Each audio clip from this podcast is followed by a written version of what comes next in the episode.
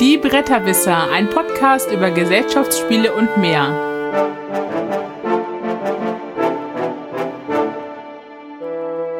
www.bretterwisser.de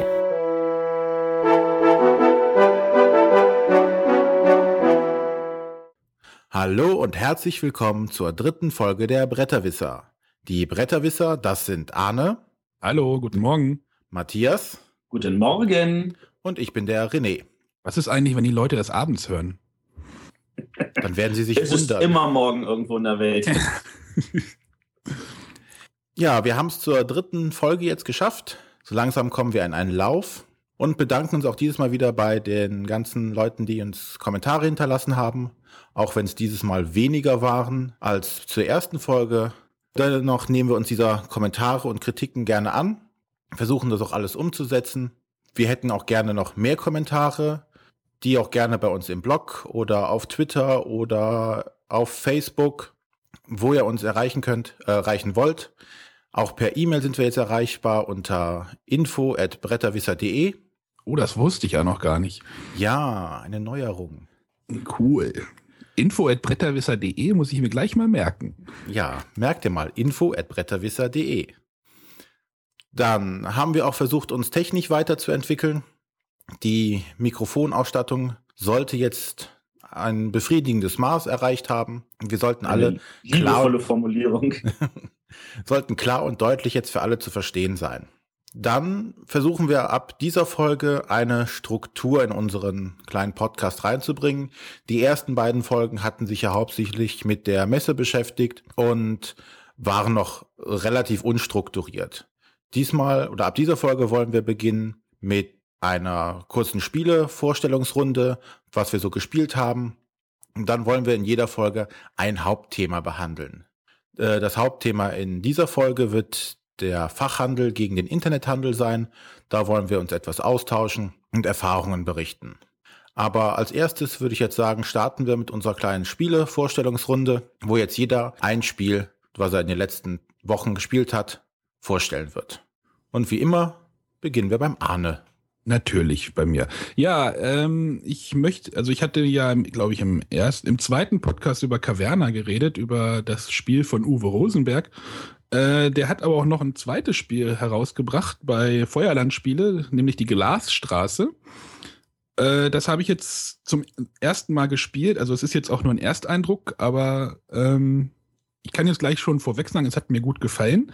Es ist auch das einzige, sag ich mal, große Spiel, was ich in Essen direkt gekauft habe. Also ich hatte, habe viel Kleinkram irgendwie da gekauft und ich dachte, ein großes, eher abendfüllendes Spiel sollte es dann schon sein. Und da habe ich mich dann halt wirklich für die Glasstraße entschieden, weil es interessant aussah für mich und es eine annehmbare Spielzeit hatte, also oder zu haben scheint. Also es steht halt drauf 20 Minuten pro Spieler und ich denke, das passt auch ganz gut. Also, ähm, ja, genau. Was soll ich denn dazu jetzt noch sagen? ich kann jetzt auch sagen, dass das Spiel ähm, diesen Ron Rondellmechanismus, den genau, den Rondellmechanismus von Oreit Labora noch ein bisschen weiterführt, sage ich mal, oder ja, neuen, neue Richtung gibt.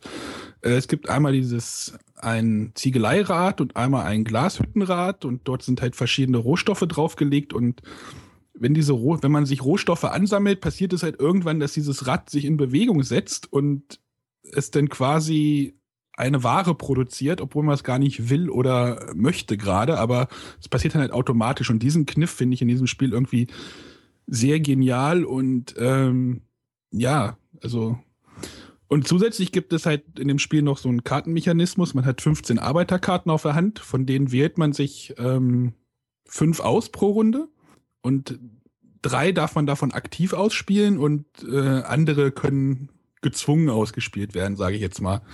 Also das ist schon schon eine schicke Sache und wie gesagt, die Spielzeit finde ich äh, einfach äh, sehr angenehm. Also man sitzt nicht irgendwie stundenlang daran und äh, ähm, ich muss aber sagen, dass diese Arbeiterauswahlphase doch sehr frickelig und ein bisschen länger dauern könnte, wie ich es mir wünsche. Also das sitzen halt dann wirklich alle irgendwie am Tisch und überlegen halt, welche fünf Arbeiter brauche ich jetzt. Das kann dann halt schon mal in ein paar Minuten Stille ausarten. Also Habe ich bei mir so festgestellt.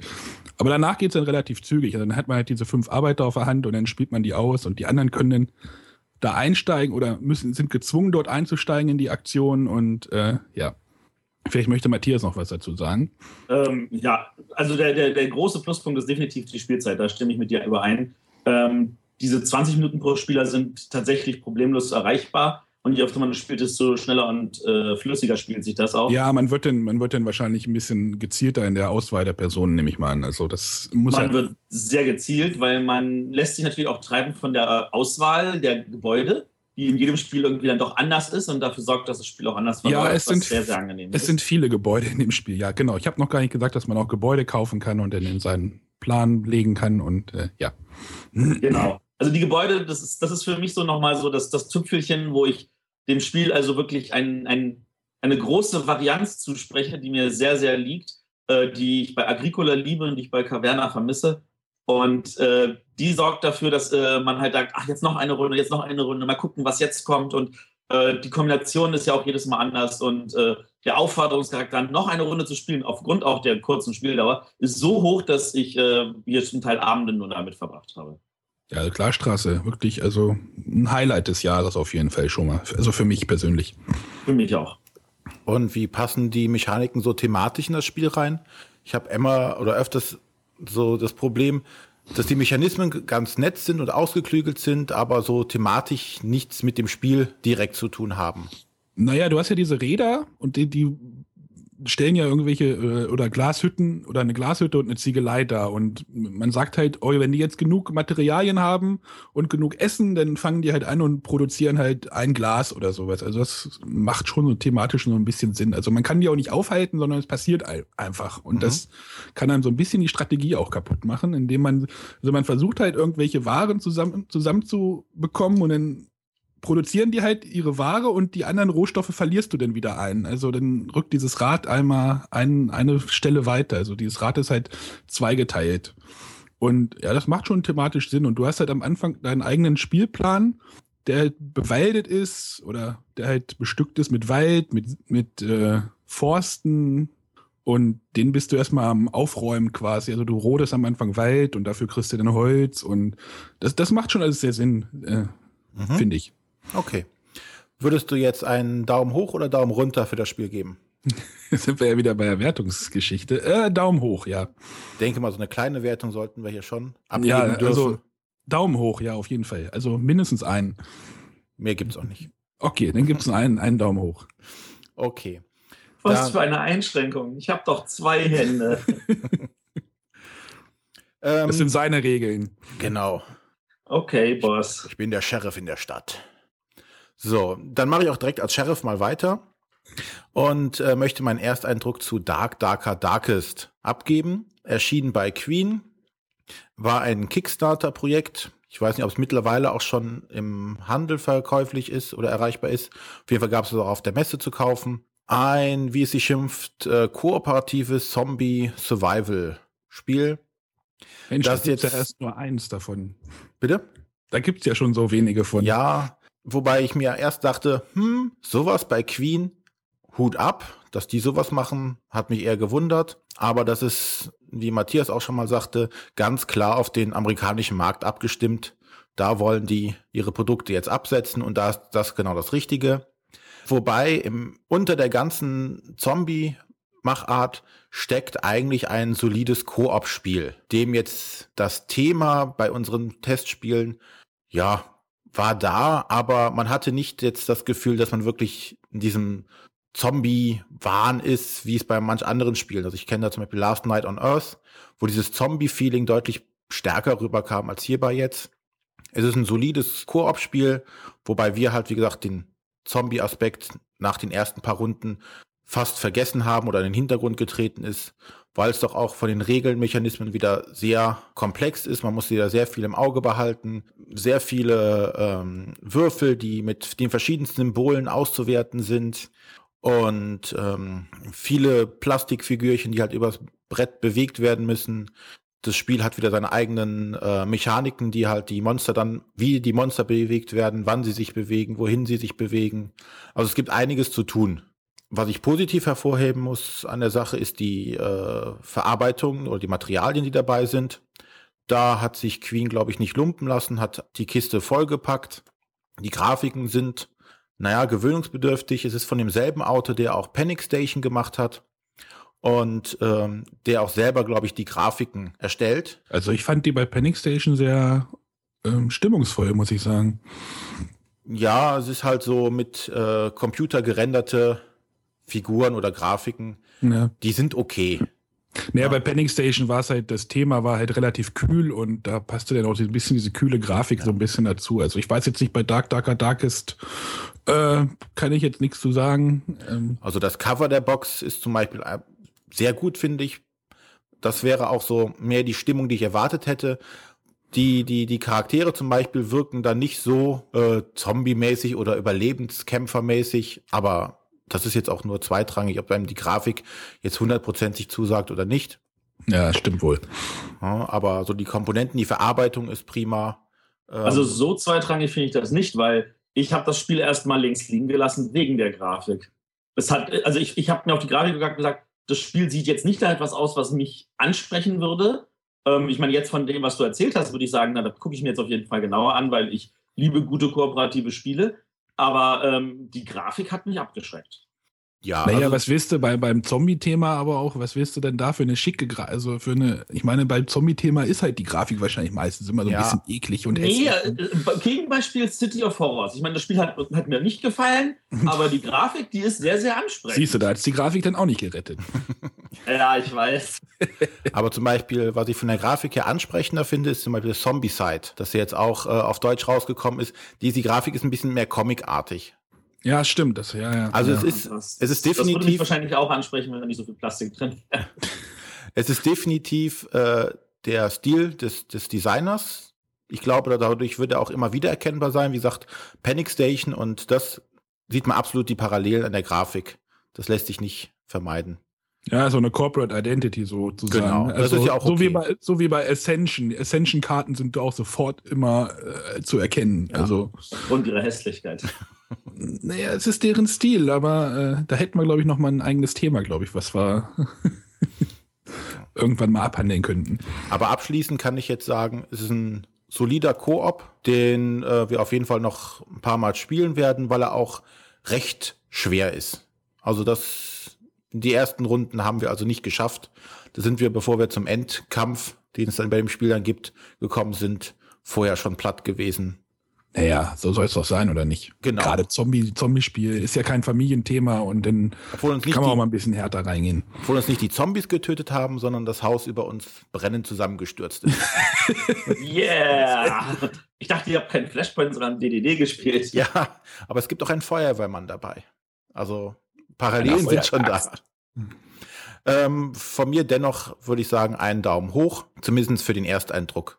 Weitere Eindrücke werde ich dann mal berichten, wenn wir es noch ein paar Mal mehr gespielt haben. Das klingt ja schon mal nicht so schlecht. Jetzt sollten wir irgendwann auch mal eine, nur, eine, nur eine Spielefolge machen, wenn wir keine Themen mehr haben. Ja. Ah, das wird wohl nächstes Jahr nicht passieren.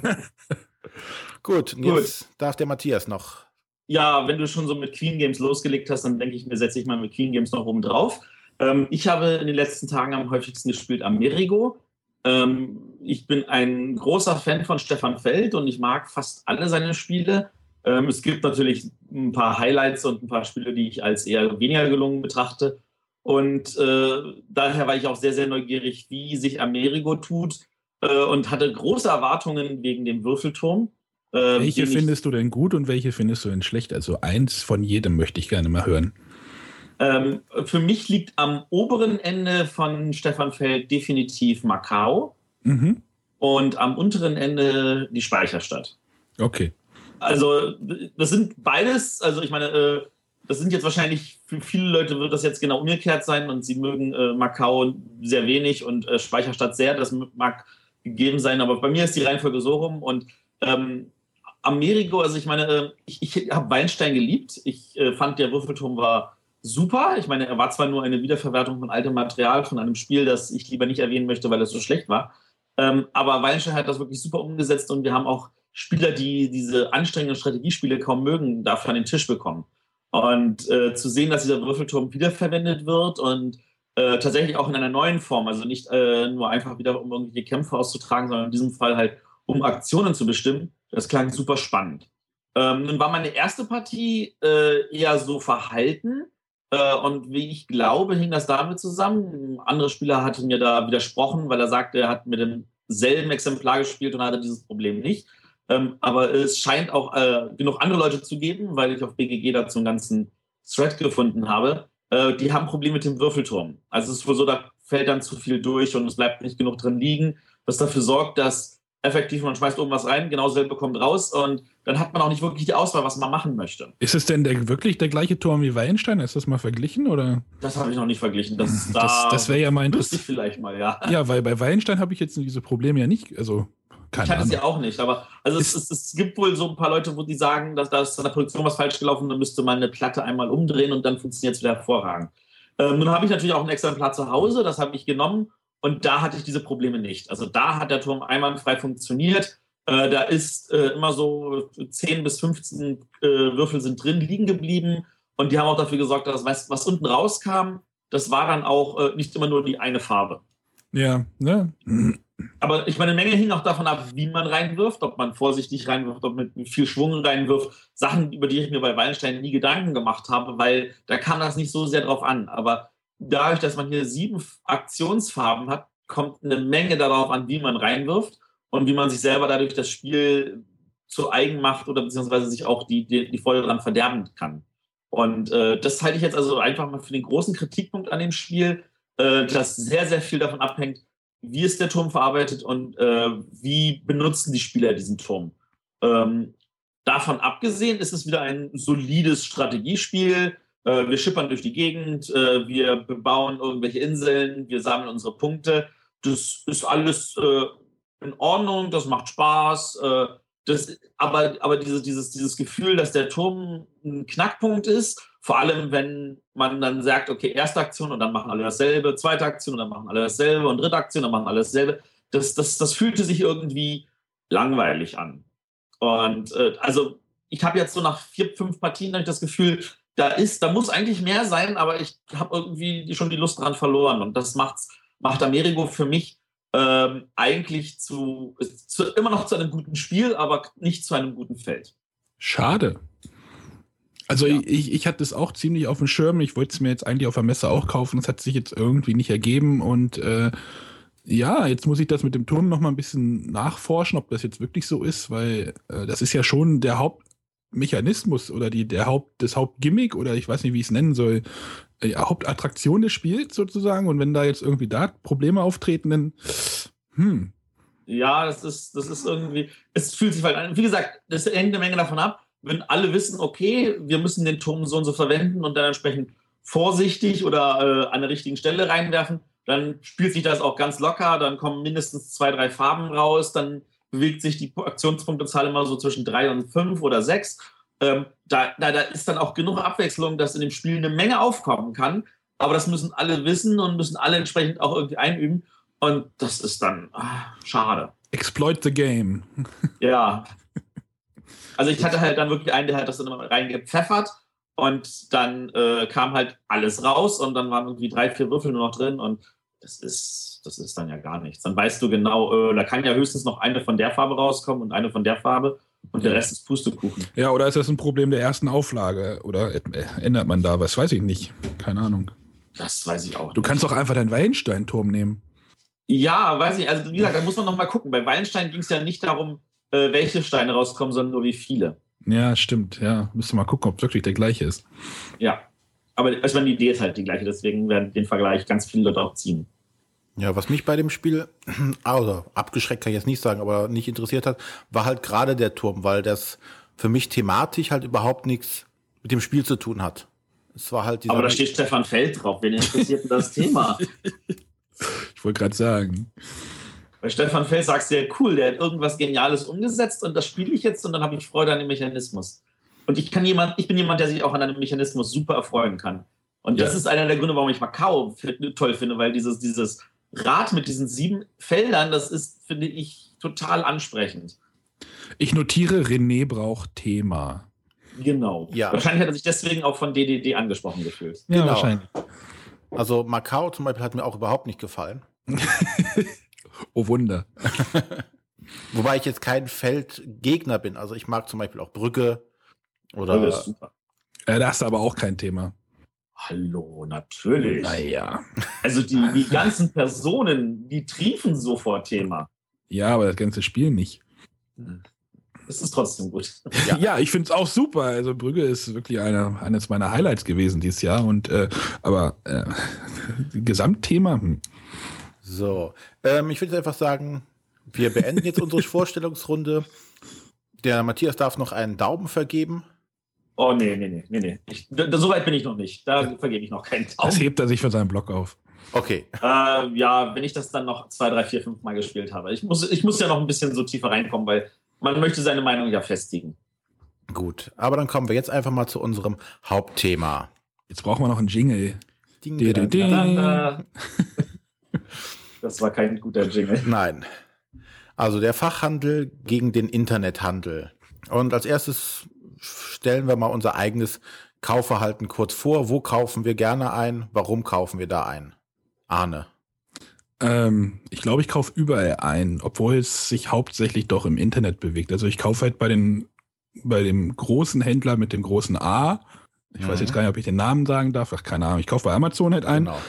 Die größeren Sachen, halt, die über 20 Euro sind, so kleinere Spiele kaufe ich oft bei eBay ein, weil dann da oft die Versandkosten wegfallen. Dort gibt es ja auch genug Händler. Äh, wenn ich äh, ein größeres Spiel kaufe, schaue ich auch immer gern bei Magia Spiele. Das ist ein Shop in Hamburg. Mhm. Oder ich glaube, Dragon World heißt der Laden. Ich, ich bin da nicht so ganz klar, wie, wie jetzt. Äh, die haben auch immer recht gute Angebote, finde ich. Also das sind so meine drei Anlaufstellen im Internet, die ich abklappere. Manchmal gehe ich auch über diese Brettspielsuche, das, da, wo ich dann verschiedene Shops auch noch abgrasen kann, aber irgendwie lande ich dann immer bei Amazon, Ebay oder Magia-Spiele. Und dann gibt es in, also ich wohne halt in der Nähe von Göttingen. Dort gibt es die Spieleburg. Das ist ein klassischer Spieleladen. Also, wenn ich dann mal in die Stadt gehe, was irgendwie alle Jubeljahre mal vorkommt, gehe ich auch da vorbei und oftmals gehe ich da auch mit einem Spiel aus dem Laden. Also, manchmal nur auch was Kleines, irgendein kleines Kartenspiel, was ich irgendwie mal auf dem Schirm hatte oder sowas. Und äh, ja, dort sind so meine Einkaufsmöglichkeiten, sage ich mal. Gut. Äh, und Matthias? Ähm, mein Einkaufsverhalten ist, glaube ich, sehr, sehr einfach zu beschreiben. Ich bin zu faul, mich umzugucken. Ich gehe meistens äh, auf Spieloffensive, klicke drauf, sage bestellen und das war's dann. Und wenn ich weiß, oh, das will ich haben, das ist noch nicht drauf, dann klicke ich auf bestellen, dann kommt das halt, wann immer es kommen will. Ähm, ich bin zu faul, Preise zu vergleichen. Und äh, ich habe halt auch, äh, ich meine, also was ich halt tue, ist mir dann irgendwo noch Infos zu holen, aber äh, ich muss ja für alles Mögliche ansonsten das Haus verlassen, sage ich jetzt mal. Aber wenn ich das Haus verlasse und in irgendeinem Laden bin, dann fühle ich, also ich fühle mich nicht genötigt, aber dann habe ich meistens so, so einen inneren Kaufdrang und dann gehe ich meistens auch mit irgendeinem Spiel unterm Arm wieder aus dem Laden raus. Ja. Ja, das, das Verhalten kenne ich. Das sind diese Impulskäufe. Wo man Ja, einfach am Regal vorbeigeht und denkt so, uh, das sieht aber interessant aus. einmal Panic Lab für alle bitte. es hat eine Metallschachtel. Jawohl. Nein, ich äh, bin auch hauptsächlich bei Magierspiele, äh, um da was einzukaufen. Ähm, auch bei Amazon, aber da lande ich dann auch sehr oft äh, bei Magier, die dann da auch ihre Sachen verkaufen. Ansonsten schöner finde ich es eigentlich wirklich in den Laden reinzugehen und sich die Sachen anzugucken, anzufassen und dann zu sagen, oh ja, gefällt mir oder gefällt mir nicht, ohne mich auch immer groß informiert zu haben, gegebenenfalls, sondern wirklich zu sagen, sagt mir die Schachtel zu, äh, die Beschreibung oder sonstiges und dann damit aus dem Laden rauszugehen und direkt auspacken zu können, anfassen. Naja, da ist ja dann das Problem von wegen, oh ja, ich gebe jetzt 30 Euro für ein Spiel aus und weiß gar nicht, ob es gut ist. Also äh, da habe ich immer ein bisschen Probleme. Ja gut, dasselbe kann dir ja auch passieren, wenn du es äh, über den Internethandel kaufst und dich vorher nicht informierst. Das mache ich ja nicht. Ja, ich bin halt schon jemand, der so, Ja, aber es ist ja schon so, man, man, man hört ja ganz viel rum und man äh, liest auch ganz viel und man hat ja ein paar Spiele auf der Liste, so, da wollte ich mir das jetzt eh mal irgendwie zulegen. Und dann äh, ist man im Laden, dann sieht man Spiele und sagt sich, ach, dann nehme ich das jetzt einfach mit. genau. Also ich habe ein, zwei Mal Spiele blind gekauft und äh, das ging ziemlich in die Hose und seitdem mache ich das nicht mehr. Also noch kann ich, mir, kann ich das finanziell leisten, von daher mache ich das dann ab und zu, aber auch nicht regelmäßig, weil der Platz geht auch irgendwann aus. Ja, verkaufen. Ja, Das wäre dann der nächste Schritt. Ich kann mich so schwer trennen von Sachen. Ja. Gut. Ähm, einer unserer Punkte, warum wir das ganze Thema jetzt aufrollen, war, dass Pegasus angekündigt hatte vor der Messe noch, dass sie jetzt ihre Neuheiten oder einige der Neuheiten nur im Fachhandel verkaufen wollen bis Weihnachten und nicht übers Internet. Dazu hat der Guido auf TrickTrack auch einen interessanten Artikel geschrieben und äh, auf zuspieler.de gibt's auch äh, ein nettes Interview. Äh, mit P genau. Und da wollten wir uns jetzt auch mal ein bisschen drüber unterhalten, was macht das für einen Sinn oder warum macht Pegasus das? Weiß nicht, mag der Matthias einfach mal sein? Ja, ähm, ja, ich würde, ich würde mal gerne auf eine Sache vorher eingehen, weil also was von vielen natürlich genannt wird, ist äh, die Beratung. Und, nun haben wir drei uns ja gerade irgendwie, gut, wir stecken tiefer in der Szene drin. Äh, wir wissen deswegen schon etwas mehr über Spiele, aber ich halte Beratung für einen sowas von vorgeschobenen Grund, weil ähm, das fängt damit an, wie viele Spiele sind in Essen dieses Jahr rausgekommen? Über 800. Wer kann zu allen 800 was sagen? Eigentlich niemand. Ich. Ähm, du, ja, okay. Nein. Ja. ähm, ich ich glaube, ich könnte noch nicht mal zu 100 der Spielen irgendwie was sagen, weil ich nicht mal auf 100 zusammenkomme. Und äh, davon, von diesen 800 landen ja dann doch, äh, gut, da sind natürlich eine ganze Menge von ausländischen Verlagen, die kriegt man auch nur in Essen. Das sind ja dann auch das, wo, wo ein paar Leute dann auch extra darum rumrennen dafür, weil sie die anderen Spiele eh noch nachhinein besorgen können. Aber das sind immer noch über 100 neue Spiele, die allein in deutschen Verlagen, großen Verlagen irgendwie im Fachhandel landen. Da ist dann also Ravensburg dabei und Cosmos und Schmidt und Amigo und Asmodee und Pegasus und die ganzen anderen äh, Leute. Und äh, ein normaler Händler, der dann den meisten Tag damit verbringt, Waren zu verkaufen, der kann sich nicht über alle Spiele schlau machen. Und wenn ich in den Laden gehe und sage, ja, können Sie mir was empfehlen, dann ist das einfach Fakt für mich, die Erfahrung, die meisten können das nicht. Es gibt natürlich Ausnahmen und da sei gerne der Laden in Göttingen erwähnt oder die, das Spielbrett in Köln oder Berlin. Die sind selber Spieler. Die unter, äh, informieren sich selber, weil sie halt selber viel spielen und auch regelmäßig ihre Spieleabende haben. Und die können tatsächlich Beratung bieten. Aber das ist, das ist so ein geringer Teil. Die meisten Läden können keine Beratung. Das ist halt nur die Spitze des Eisbergs quasi. Ja? Genau, das ist nur die Spitze des Eisbergs. Und da ist tatsächlich in meinen Augen so, dass, dass der Internethandel oft den Vorteil hat, dass er tatsächlich äh, dadurch, dass er mit dem Rest des Internets verbunden ist, das Internet als Beratungsplattform hat. Wenn ich mich über ein Spiel informieren will, dann kann ich im Internet überall irgendwelche Informationen dazu finden. Und wenn ich schon im Internet bin, dann kann ich es auch gleich irgendwo bestellen. Ja. Also ich meine, da gibt es ja äh, ausreichend viele, die dann auch gleich also so einen Kauflink zu, sei es Amazon oder äh, sonst irgendeiner Seite bieten und so frei dem Motto, ja hier, äh, wenn dir das Spiel auch, äh, wenn dir das jetzt zugesagt hat, dann kannst du gleich bestellen, dann kriege ich dafür, dass ich hier was geschrieben habe, wenigstens noch eine Kleinigkeit. Der Night Rider vorbei? der Night Rider. ähm, und das, das, das, also Beratung als Argument für Fachhandel ist für mich ein vorgeschobener Grund hoch drei. Den würde ich überhaupt nicht gelten lassen wollen. Wenn es, es ähm, wäre schön, wenn es ihn geben würde. Es wäre schön, wenn es ihn geben würde. Aber ich meine, ich habe auch aus persönlicher Erfahrung festgestellt, äh, also jetzt gerade in, in, in, größeren Läden, ich rede jetzt mal nicht von den kleinen Läden, sondern, so, sondern sowas wirklich wie Karstadt Kaufhof. Toys R Us. Toys R Us ist jetzt auch nochmal ein anderer Fall, aber Karstadt Kaufhof, da sind Mitarbeiter, die sind in, ihrer, in dieser Firma schon ausreichend disillusioniert von ihrer Arbeit, die beschweren sich, wenn Kunden kommen. Habe ich persönlich erlebt. Ja. Sehr gut. Ähm, ja, ja ich, ich, kann das ja mal, ich kann das ja mal kurz nochmal von einem anderen Standpunkt äh, oder von einem anderen ähm, zum Thema Beratung. Also ich habe in meiner Studienzeit lange in der Videothek gearbeitet. Ist jetzt ein ganz anderes Thema, aber da, dort kommen auch Kunden zu dir und sagen, was soll ich mir denn für einen Film angucken? So. Und dort ist, kommen halt in der Woche in der Videothek auch so viele Filme raus, dass man die gar nicht gucken kann. Also empfiehlt man die, die man die man, die einen selber interessieren. Also man gibt quasi seinen eigenen Geschmack ein bisschen weiter. Also deswegen ist, und das ist dann, sind dann auch nur, keine Ahnung, zehn Prozent der Filme, die ich dann da gesehen habe, die dann pro Woche rauskommen, die ich dann halt empfehlen konnte, sozusagen.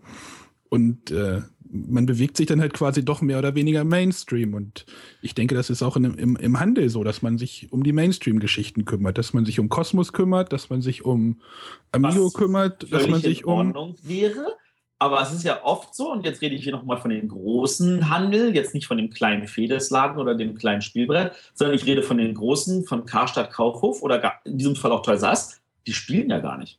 Ja, das ist richtig. Ja. Da sind ja Leute, die, die, die sind froh, wenn sie zu Hause sind, sich vor den Fernseher setzen können. Die gehen vielleicht auch mal ins Kino, äh, aber die sind keine Spieler.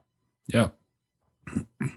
Gut, also Beratung haben wir jetzt einfach mal als ganzes Themenbereich für irgendwelche Gründe totgeschlagen, genau. Ja, ich möchte noch zu äh, den Läden an, an sich sagen. Also abgesehen jetzt von den großen, die, die gerade ja. die kleinen Läden, die, die viele Brettspiele führen und wo man vielleicht auch noch erwarten könnten, dass die selber Spieler sind und das vielleicht auch erklären oder beraten könnten, sind meistens diese ähm, Magic-Läden, die sich dann irgendwann mal gedacht haben, oh, prima, Brettspiele können wir auch verkaufen.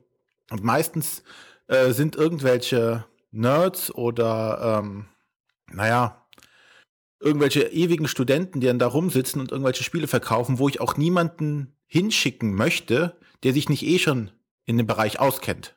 Na, so ein bisschen diese Schwelle, ne, die in diese Läden, also diese Läden bieten, also so eine Nerd-Schwelle, sage ich mal. Oder? Genau, und das zum Beispiel haben, denke ich, oder sollten gute Läden nicht haben. Die, die sollten die ist, Leute keine Angst haben. Punkt.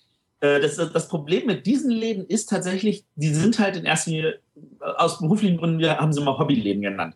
Und wir haben sie jetzt nicht Hobbyläden genannt, weil viele diese Läden als Hobby betreiben, auch wenn das leider wahr ist, äh, sondern weil halt da viele Leute ihrem Hobby frönen. Und an der Stelle sind das halt sehr viele Sammelkartenspieler äh, oder vergleichbare Konsorten.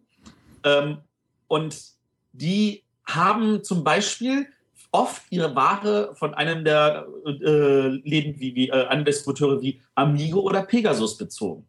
Magic gab es immer bei Amigo oder später dann auch bei Pegasus. Ähm, und wenn du bei denen eh bestellst, dann holst du da auch gleich noch die Spiele, die die anbieten. Und das war für Pegasus auch einer der ersten Schritte, in diesen äh, äh, äh, Brettspielmarkt hinein. Sie hatten dann Munchkin und sie haben es halt gerade über diese Läden auch groß bekommen. Und für Pegasus ist es aber wichtig, dass sie aus dieser Nische auch rauskommen, äh, weil sie da ja, also ich sag mal, da ist, da ist ein Limit. Die Läden, die sind am, diese Läden sind auch am Aussterben, ob das jetzt gut oder schlecht ist. Ähm, aber sie müssen da auch raus und müssen auch in andere Läden rein, wo sie halt äh, auch weiterhin dann gesehen werden können. Und darauf zielt jetzt diese neue Aktion, ja? Und darauf zielt jetzt die neue Aktion. Und da kommen wir jetzt in dem Moment, wo ich jetzt einfach mal den kleinen Disclaimer vorwegpacke. Das sind für mich vermutete Gründe, äh, die ich aber erhärtend genug finde, dass, dass ich da jetzt keine weiteren Gedanken mehr mache. Ähm, das ist, äh, also ich meine, wenn man in den Karstadt reingeht, dann findet man problemlos ein Spiel von Ravensburger oder ein Spiel von Cosmos oder auch ein Spiel von Amigo. Ja. Das sind große gesetzte Händler. Versuch mal in so einem Karstadt ein Spiel zu finden von einem kleinen Verlag. Du hast keine Chance. Das fängt damit an, dass, wenn man diese Läden beliefern will, dann muss man ganz, ganz viele Auflagen äh, erfüllen. Und äh, selbst dann ist es so, dass sie einen nicht angucken, weil sie sagen, äh, unsere, La unsere Warenauslagefläche ist uns einfach zu wertvoll, um dich zu beachten. Und für Pegasus war der erste Schritt 2009 mit der Nominierung von Pandemie zum Spiel des Jahres. Das war der, wo dann die Läden gesagt haben, ah, das ist nominiert, das wollten wir uns vielleicht auch mal ins Regal packen. Den Verlag kennen wir nicht, also sind wir mal offen für den Verlag. Und das hat Pegasus hat natürlich gut nachgelegt. 2010 sind sie wieder nominiert gewesen mit Wandel der Zeiten Würfelspiel. 2011 war dann Straßburg nominiert. 2012 war dann Village sogar Kennerspiel des Jahres. Das sind Sachen, wo dann der Handel sagt, ah, das ist ein Verlag, den nehmen wir wahr, den führen wir. Aber meistens dann auch nur diese ein, zwei Spiele und dann trotzdem nur in geringer Menge. Wenn man aber in eine Karstadt rein will oder auch in einen Kaufhof oder in eine Metro oder vergleichbare Läden, dann muss man in der Breite da drin sein. Und da reinzukommen, das ist wirklich, wirklich schwer. Und in meinen Augen zielt diese ganze Vorgehen genau darauf ab, sagen, wir unterstützen euch, damit ihr uns listet. Und äh, das sieht man auch wundervoll, wenn man sich das Videointerview von dem Herrn Wenzel mit dem Herrn Krenzle anschaut. Da erwähnt er bei 14 Minuten 15, sagt er, ähm, Pegasus wird von den Accounts wahrgenommen. Und Accounts heißt an dieser Stelle Einkäufer, Einkäufer von Karstadt mhm. und von Kaufhof und etc. Das ist also etwas, was Pegasus macht, um in diesen großen Handel reinzukommen. Und das macht eine Menge Sinn, weil die, die Mengen, die du über diesen großen Handel absetzen kannst, die sind so viel mehr als die paar Verkaufsausfälle von irgendwelchen Nerds, die uns drei, die das irgendwie auf Amazon oder vergleichbaren Seiten bestellen. Ja, Mutti und Vati, die dann hier ihr Weihnachtsgeschenk kaufen für Töchterchen oder Söhnchen, und die gehen dann zum Karstadt und nicht zur, keine Ahnung, ich will jetzt keinen Namen. Genau. Die, gehen, die sind eh bei Karstadt oder einem vergleichbaren, äh, ich sag jetzt mal Raffomarkt, also Großhändler für alles Mögliche, in erster Linie Klamotten. Und dann gehen sie da kurz vorbei, dann greifen sie sich das Spiel des Jahres und dann werden sie feststellen, oh, Hanabi ist ja so schön klein. Da kaufe ich noch eins. Kaufen sie vielleicht noch mal das Andor, weil das jetzt auch noch einen Pöppel hat. Oder sie kaufen halt irgendwas anderes. Ein und dann Quicks ist da, kann ich empfehlen. Quicks kann ich auch empfehlen. Aber dann kommt natürlich sowas wie ein Rokoko mit einer sehr, sehr, sehr ansprechenden Schachtel. Kommt dann natürlich wie gelegen. Ja, meinst du, das haben die dann geplant, nachdem das Spiel des Jahres ein kleines Spiel geworden ist? Nein, da, die haben ja selber angesagt, dass sie das schon vorher geplant hatten in, in, in Nürnberg. Naja, ja aber das- das- kurzfristig war. Das Ähm, spielt denn jetzt natürlich aber noch in die Hände, glaube ich. das spielt denen in die Hände, keine Frage. Ähm, aber das, das, darauf konnten sie sich natürlich nicht verlassen. Entscheidend für sie war, sie haben einen Schritt gemacht, wo sie gesagt haben, hier, wir geben euch das exklusiv. Und für, für, für einen Einzelhandel wie Karstadt oder Toys R Us, wenn die das Wort exklusiv hören, dann klingelt bei denen sagen, wow, cool. Und dann sind sie auch bereit einzulisten. Und ich bin mir sicher, dass Pegasus die Aktion nächstes Jahr mit irgendwelchen anderen Spielen wiederholen wird. Und gerade auch für den entscheidenden Zeitraum von Oktober bis Dezember. Weihnachten. Das, der Weihnachtsverkauf. Also das, das Spieleverkauf ist so weihnachtsgesteuert, hat der Krenzler auch in seinem Video gesagt, ähm, weil einfach 90 Prozent des Umsatzes im Weihnachtsmarkt ist. Und an der Stelle würde- muss ich sagen, Weihnachten, da gehört auch noch der halbe Januar dazu durch die Umtauschaktionen Und durch die Gutscheine. und durch die Gutscheine. Meinst du denn, dass das andere Verlage nachmachen könnten in irgendeiner Art und Weise? Ähm, ja, nein. Also äh, Karstadt, Cosmos, Amigo haben das nicht nötig. Die sind gelistet, die brauchen das nicht mehr. Queen Games Äh, will's nicht. Äh, Queen Games will's nicht. Die hatten letztes Jahr mit dem Spiel des Jahres ja die Möglichkeit und die haben den Handel, jetzt sagt mal, auf ihre Weise. äh, Ja, da, da kommen wir wieder in den Vermutungsbereich. Also ich glaube, Ja, genau. die, die, wollen, die wollen das anders machen einfach. Das sei ihnen auch gelassen. Ähm, was, was ich, äh, ich meine, wenn die anderen Verlage das machen, dann tun sie das meistens auf andere Weise. Das hatte der, der André Braunzweig auch bei an unserem Forum nochmal gesagt. Ähm, wenn da irgendwie für Yu-Gi-Oh! eine Special Tin rauskommt und die kann man halt nur bei Toys R Us kaufen, dann ist das das Exklusiv-Goodie für Toys R Us und da beschweren sich die Yu-Gi-Oh! Spieler nicht, sondern sagen, dann gehe ich halt zu einem Toys R Us und hol's mir dort, ob ich Mhm. hab's. Und im Notfall holt das irgendeiner gleich ein ganzes Case und dann wird das auf Ebay verschachert oder so. Ähm, da ist nicht das Problem ranzukommen.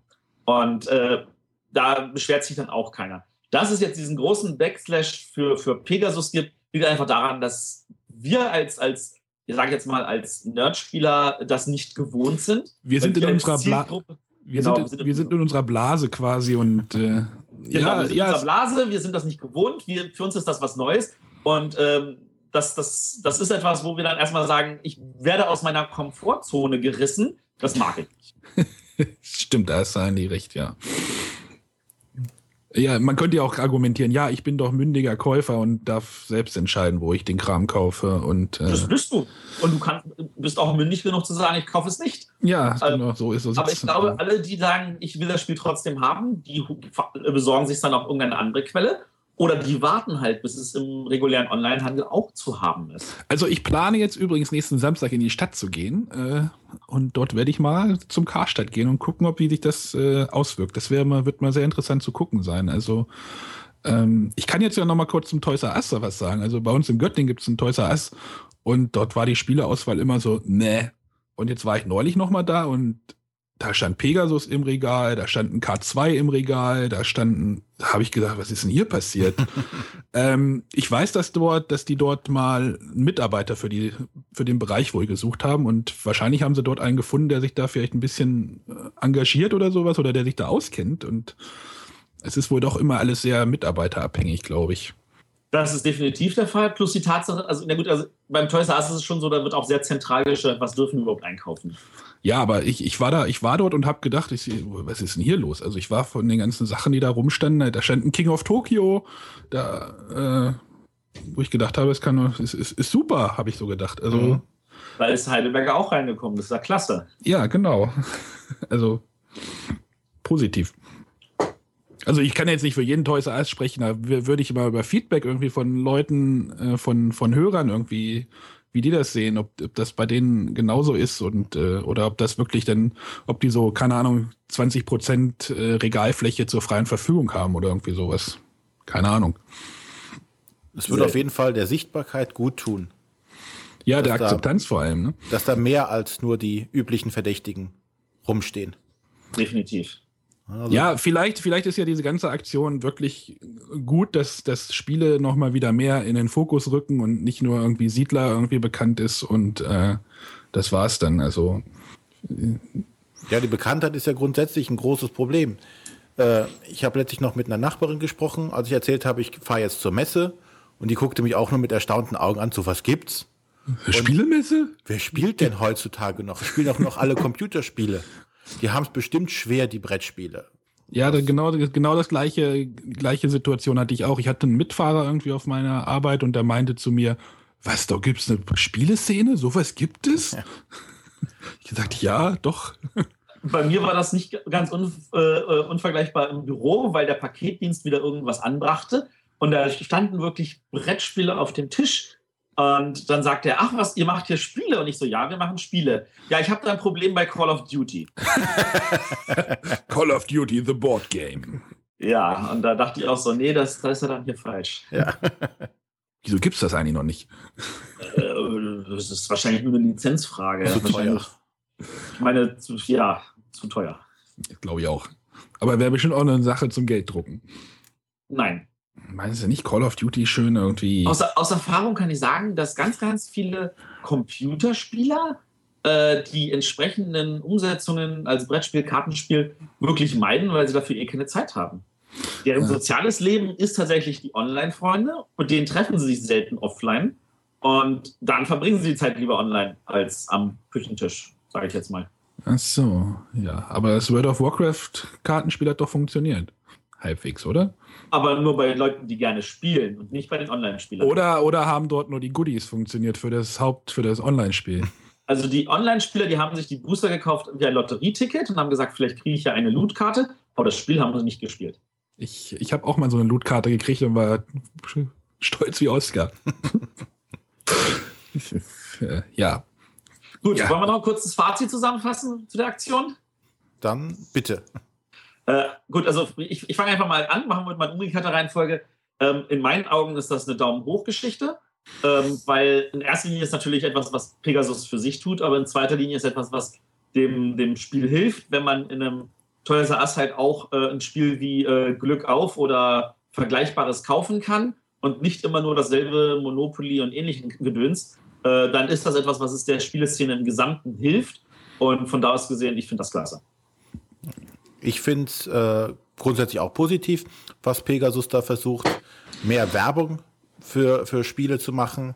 Dennoch würde ich mir auch wünschen, dass die ähm, Läden an sich das Thema stärker bewerben würden oder es mehr dedizierte Läden für Brettspiele gibt, wo man halt auch mal seine Bekannten, seine Freunde oder Nachbarn mal hinschicken kann und sagen, guck dir mal da den Laden an, wenn du dich nicht mit Spielen auskennst. Da kann dich auch jemand beraten, da kannst du mal probieren, da kannst du spielen, da kannst du testen. Das würde ich mir auch noch mehr wünschen, dass da, das vielleicht mal passiert. Da glaube ich aber, dass es einfach ein bisschen zu erschlagend sein kann. Also wenn du wirklich Bekannte oder Freunde hast, die in das Spiel, in das Thema einsteigen wollen, dann fang du bei denen an und bring den ein Spiel mit und bring, schick, schick die nicht in den Laden, wo irgendwie 50 Spiele irgendwie auf die hereinstürzen und äh, ich glaube, da musst du den Einstieg ganz, ganz sachte machen, sonst ist das. Ja, aber gleich ich denke, wieder. ich glaube, was mir helfen würde, wäre, wenn wir so eine Sendung wie The Tabletop in Amerika, wenn wir das irgendwie im regulären Fernsehen hätten. Wo Leute da sitzen und mit viel Freude ein Brettspiel spielen und diese Freude auch über die Bilder vermittelt wird. Äh, ich glaube, dass, dass, das wäre dann viel größere Hilfe. Dann würden die Läden auch von alleine wieder aus dem Boden Steckte da der Guido von Tricktrack nicht hinter? Der sieht doch so aus, oder nicht? ja, genau, der Guido von Tricktrack, genau. Der, der macht das doch, so der alter Ego. Wo ist denn die deutsche Version, Guido? An dieser Stelle mach mal. Äh, ich bin da so ein bisschen zwiegespalten mit der Aktion. Also einerseits finde ich es äh, natürlich positiv, aber andererseits äh, hätten sie sich vielleicht diesen Aufschrei ersparen können, indem sie trotzdem ihre Spiele im Internet anbieten. Ähm, du hattest ja gesagt, irgendwie, dass der Bruchteil oder der Teil der Aufschreie relativ gering ist. Aber warum sagt man denn nicht, hey, unsere Spiele gibt es bei Amazon? Wo ist das Problem? Aber dennoch hätte man diese Aktion im Handel, im Handel wenn doch starten. Wenn Amazon wäre, dann hätten sie ja diese Exklusivität. Na, ja. dann wären sie nicht gelistet. Dann worden. müsste man halt andere, ein bisschen mehr Werbung oder einen größeren Aufsteller oder ich weiß es nicht. Und also. du kannst es ja im Internet kaufen. Auf der Webseite von Pegasus. Ach so. Ja, das ist ja. äh, ich würde eher einen Daumen zur Seite geben, wenn es den gibt. Okay, dann führen wir den auch noch ein. Ja, wir brauchen ja. können wir auch noch einführen. Du darfst auch nach unten geben, wenn du dir unsicher bist. Da sind wir ja völlig offen.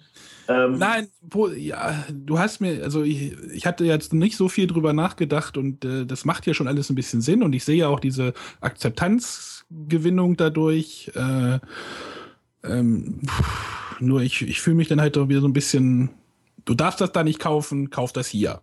So, das ja, ich meine, für dich persönlich ist es eine Einschränkung, keine Frage. Ja, und da, da fühle ich mich dann halt irgendwie ein bisschen. Nee, sowas will ich nicht. Also. Deshalb magst du auch kein Apple. Du kannst deswegen, das Spiel ja immer noch online kaufen. Deswegen du kannst aber, bis du das kannst, dich ja mit den vielen anderen coolen Spielen beschäftigen. Ja, genau, genau so sieht das nämlich im Moment aus. Da hast du recht. Äh, das ist. Äh, es gab auch mal, fällt mir gerade noch so ein, es gab auch mal bei, von, von Dominion eine, eine, Aktion exklusiv für die Metro. Ich weiß gar nicht, ob ihr das wusst. Also es gab ja. mal die Blütezeit gab es, glaube ich, auch mal zeitexklusiv nur bei der Metro. Ich meine, das ist ja noch mal eine ganz andere Ecke. Also. Hm auch das eine Aktion von Schmidt-Spiele, die vielleicht was gebracht hat. Ich weiß da bin ich übrigens extra zur Metro gefahren, habe mit hier weiter auf mit einem Bekannten, der eine Karte hatte. das war in meiner Dominion-Hochzeit. Ich meine, solche Aktionen gab es früher auch immer wieder, dass, dass dann äh, die einfach nur verkauft wurden äh, mit irgendeinem Goodie. Also ich, ich, zum Beispiel für Village gibt es irgendwie so vier kleine Extra-Plättchen. Ich habe die nicht, weil die gab es nur, wenn man das Spiel gekauft hat im, im Einzelhandel. Ja, warum macht man denn das nicht? Warum sagt man nicht, hey? Das, das hat man alles schon gemacht und das ist aber alles so, ich würde mal sagen, wenn du ein Spiel neu kaufst, dann sagst du, ich will, dass das Spiel funktioniert, nicht weil ich bekomme da irgendwas oben drauf, von dem ich noch nicht mal weiß, ob ich das überhaupt haben will. Ja, genau, ich könnte nämlich auf das Goodie verzichten. so ist es. Und an der Stelle ist es dann so, ich meine, ich habe dieses Goodie nicht, ich denke mir irgendwie, ich hätte es ja gerne noch, weil ich mag das Spiel ja auch sehr, aber ähm, das ist jetzt nicht das Entscheidende. Und ja, ich glaube, so wirklich zu sagen, das Spiel ist ja cool und das kann ich jetzt nicht hier kaufen, dann kaufe ich das auch ist viel, viel stärker. Naja, das Goodie ist dann wahrscheinlich schon wieder so ein bisschen nerdig und ein bisschen für die, also Oma und Opa interessiert das Goodie wahrscheinlich auch genauso wenig wie mich. Genau. Gut, dann kommen wir jetzt langsam zum Ende, denn unsere angestrebte Zeit eigentlich von 30 Minuten pro Sendung ich, haben Ich sehe gerade 49. Ja, haben jetzt etwas überschritten. Ja, ein kleines bisschen. Aber ähm, ich denke, wir hatten genug zu erzählen. Es war nicht langweilig, es war hoffentlich auch unterhaltsam. Genau, wir freuen uns auch über Anregungen in die Kommentare und an info.bretterwisser.de äh, könnt ihr ja auch mal eure Meinung dazu posten. Genau. Und vielleicht lesen wir auch noch was davon vor. Genau. Packt mal, packt mal in den Blog, packt mal auf Facebook, packt mal auf Twitter. Wir lesen das alles gerne. Wir nehmen Kritik in jeder Form, sei sie konstruktiv, kritisierend, was auch immer. Äh, ihr müsst auch eure, eure Kritik nicht irgendwie mit Verbesserungen verpacken. Sie kann einfach nur eine Kritik sein. Wir nehmen alles. Genau. Nur nicht beleidigend. Ja, die wird dann Ich nehme auch beleidigen, weil dann weiß ich wenigstens, er hat sich das angehört. Sehr gut. Genau, auch zum Beispiel zum Thema Sendungslänge. Ist die, sind die 30 Minuten lieber gehört oder geht es auch mal eine Stunde oder 50 Minuten oder noch kürzer? Also alles das könnt ihr uns gerne schreiben. Wir hören uns das gerne an und versuchen das einzuarbeiten. So, dann haben wir noch das Thema für nächste Woche, äh, für das nächste Sendung, also in zwei Wochen. Da beginnt ja dann langsam schon der Weihnachtsstress für die ersten, oder der hat schon begonnen. Und ein Freund von mir ist, ist, letzte Woche in den Laden gekommen und wurde mit Last Christmas begrüßt. Der wurde okay. voll gewammt. Oh, und das Anfang November. Bei, bei 89.0, dem Radiosender, haben sie 89 Minuten und Last Christmas gespielt. vor ein paar Wochen. Dreck. es war eine Wette irgendwie, keine Ahnung. Naja, wir werden dann auch jedenfalls auch nächste Woche mit Jingle Bells beginnen. Die, wenn die nächste Folge online kommt, haben die Weihnachtsmärkte schon auf. Ja. Trinken ja, wir also einen Glühwein zusammen. Genau. Und werden uns dann etwas über die Weihnachtseinkäufe oder Weihnachtsempfehlungen kümmern und vorstellen. Genau. Genau. Gut, dann bedanken wir uns fürs Zuhören und freuen uns auf die Danke. nächste Sendung. Bis denn. Tschüss. Tschüss. Tschüss.